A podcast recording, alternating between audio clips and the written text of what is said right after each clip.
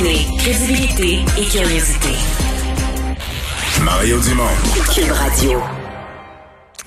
C'est l'heure de la chronique économique. Euh, Olivier Bourque qui est là. Salut Olivier. Salut Mario. Alors, euh, le Cirque du Soleil là, qui euh, a mangé comme deux volets. Il avait déjà eu ses, ses, ses problèmes qui nous avaient été expliqués. Puis là, après ça, la pandémie, bang sur bang. et là, tu nous parles du cirque qui se relève maintenant. Oui, alors tu as raison. C'était deux claques deux, deux claques dans le visage. Et là, effectivement, donc on se relève tranquillement pas vite. J'ai des petites nouvelles euh, du cirque parce que j'ai parlé avec le, grand patron Daniel Lamar, qui est en Floride. Et messieurs, je ne sais pas si ça vous tente d'aller voir ou revoir Love au Casino Mirage. Je ne sais pas si vous êtes des gros fans des Beatles. J'ai vu Love euh, deux fois. Puis il y a une ah. troisième fois, crois-le ou non, je vais te conter une histoire. Oui, J'ai mes billets pour Love, je m'en vais à Vegas, quatre ou cinq jours avec ma blonde, tout ça. Et, Ségolène Royal annonce une visite au Québec. Je suis chef de l'opposition officielle.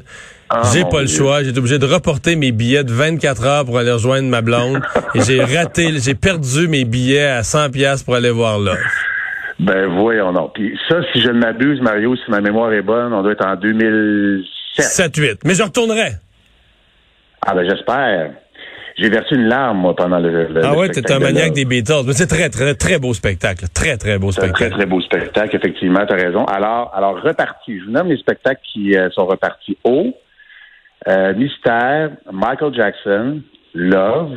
Alors, évidemment, donc, les quatre spectacles à Vegas. Euh, ils vont repartir K également, en novembre. Ils ont un autre spectacle à Houston. Alors, ça, c'est Allegria. Tu sais que c'est un de leurs premiers spectacles. Alors, ça, c'est à Houston.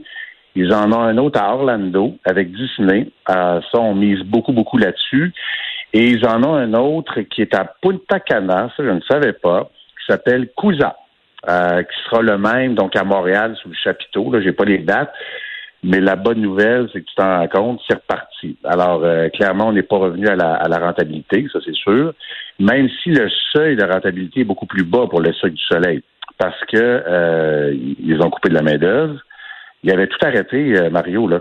Puis Daniel Lamar me disait ça, c'est 44 spectacles qu'ils avaient avant.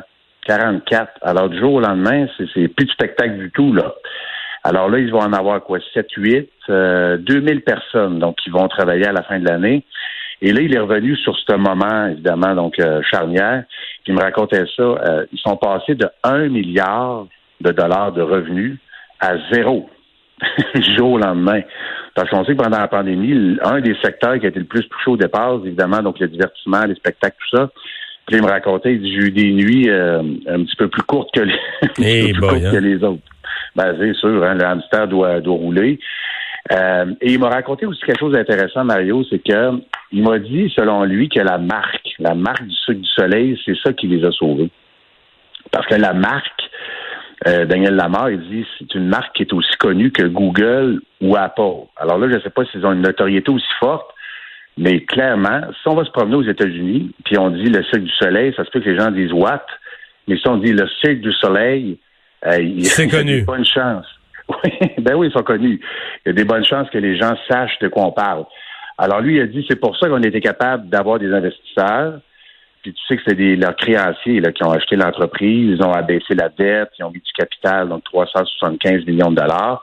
Et euh, Daniel Lamar m'a dit, ce montant-là, ça va seulement servir pour la relance des spectacles. Euh, mais c'est sûr que dans l'intervalle, bon, il y a plus de Québécois là-dedans. Il y avait la Caisse des dépôts qui est actionnaire, qui n'est plus là. Euh, il y avait Mitch Garber, qui était sur le conseil d'administration, qui n'est plus là. Donc, il n'y a plus de Québécois. Mais Daniel Lamar me disait, les emplois sont encore ici. Alors, évidemment, donc là, il y en, a, il y en aura 2000 à la fin de l'année. On va rappeler les gens.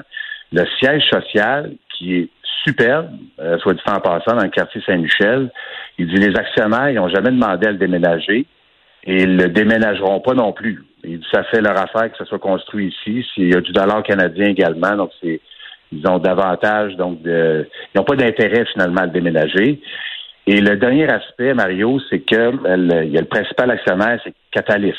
Catalyst Capital, c'est un fonds d'investissement torontois, ce qu'on appelle des fonds vautours.